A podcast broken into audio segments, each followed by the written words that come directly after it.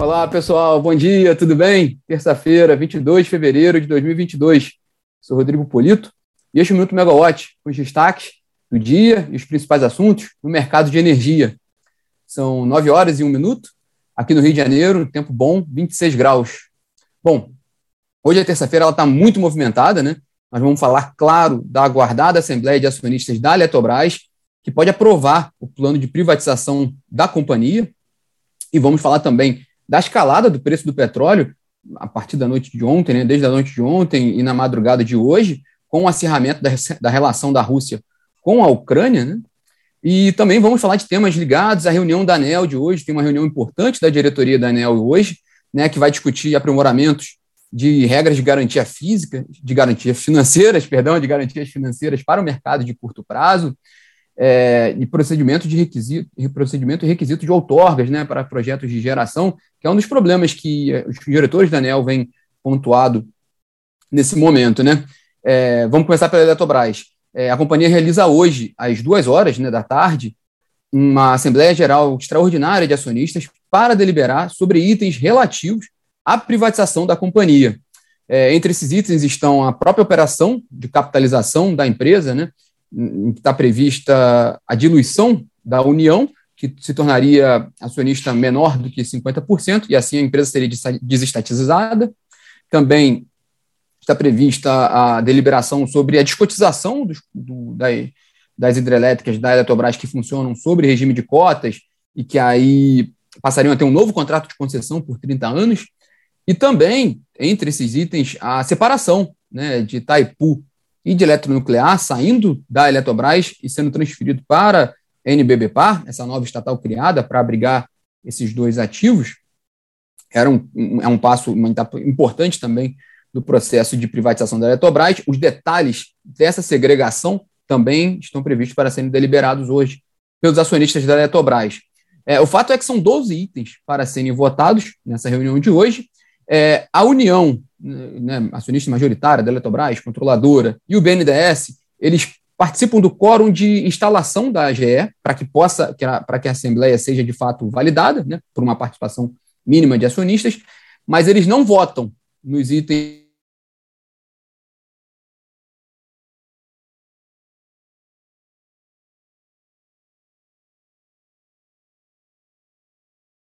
Mas a expectativa, como um todo, no mercado, internamente na Eletrobras e no governo, é pela aprovação dos itens.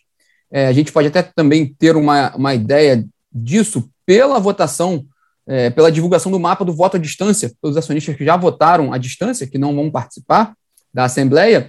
É, esse, esse, mapa foi divulgado ontem à noite. São poucos, né? Se, se a gente for comparar com, com o total de acionistas da, da Eletrobras, a participação deles é pequena, mas ele já é um sinal que dá para ter um, uma temperatura aí dessa, dessa GE.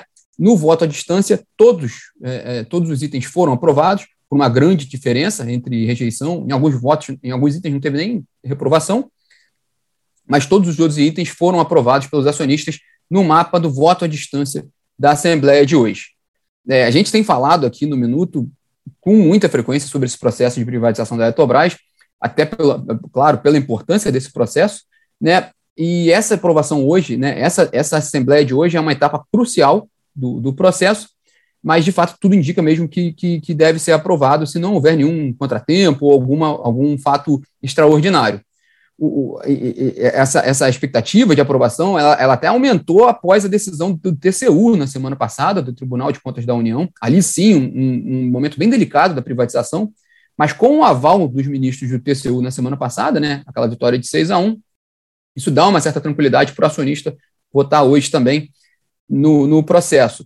Né? Além disso, né, o, o, ministro da Economia, Paulo Guedes, ele deu uma entrevista ontem à TV Jovem Pan News, né, e nessa entrevista ele comentou que o governo e o Congresso já fizeram tudo que, que, que estava ali é, para ser feito com relação à privatização e que agora só resta mesmo a mecânica própria da privatização, nas palavras dele. Segundo ele, ainda nas palavras deles, a privatização da Eletrobras está pronta para decolar. Ele colocou ali o prazo, né, a expectativa dele, né, de que a privatização ocorra de fato no primeiro semestre, o que coincide também com a agenda do, do Ministério de Minas e Energia por uma aprovação no, no, até 14 de maio, né, que é, o, que é o calendário que está sendo seguido até o momento. essa, a gente mencionou Paulo Guedes, é, até porque essa, essa, essa Assembleia hoje, né, e essa privatização é fundamental para a equipe econômica do governo, né, que assumiu esse mandato né, com, com um amplo programa de concessões de infraestrutura e de privatizações, mas, na verdade, com relação a privatizações, pouco se avançou desde então. Então, por diversos motivos, claro, né? Mas o fato é que a Eletrobras, sendo privatizada, é uma entrega importante da equipe econômica, né? Bom, a Assembleia está marcada para duas horas da tarde, por meio eletrônico, por causa da Covid-19, né? É até curioso a gente observar que, que a privatização da Eletrobras, talvez a principal privatização né, federal, é, desde a privatização da Vale, na década de 90, ela, a privatização da Eletrobras ela foi iniciada por uma medida provisória né, e deve ser concluída ali na área da empresa por uma assembleia eletrônica. Né? É um fato curioso, né? Bom, que também faz parte do processo que a gente está passando, né? Ainda sobre o setor elétrico, né, a diretoria da ANEL faz hoje a reunião ordinária, né, como a gente comentou rapidamente no início, na pauta de hoje, muito importante, né, é, nessa pauta tem abertura de consulta pública para discutir o aprimoramento do processo de monitoramento do mercado de energia e das garantias financeiras associada à liquidação financeira do mercado de curto prazo, né, um tema importantíssimo para o mercado livre e também para comercializadoras de energia. Então, essa discussão está sendo aberta agora pela ANEEL, né, essa reunião de hoje, e ela podendo abrir essa consulta pública, um tema muito delicado, que foi muito falado também é, em 2020 e 2021, e que está na agenda prioritária da ANEEL e que agora pode ser dado um passo importante para essa consulta pública. Né? É, também está previsto hoje a abertura de consulta pública para discutir normas né, de procedimento e requisitos de outorga para fontes eólica, fotovoltaica e termoelétrica. É outra questão importante porque, porque há uma discussão grande ali desde que houve uma mudança na legislação, né? houve uma corrida ali por outorgas para que os projetos conseguissem, conseguissem ainda os benefícios, né? É, no, no, na, na, os benefícios tarifários né, no, nos encargos de TUS, de TUS, né, das fontes renováveis.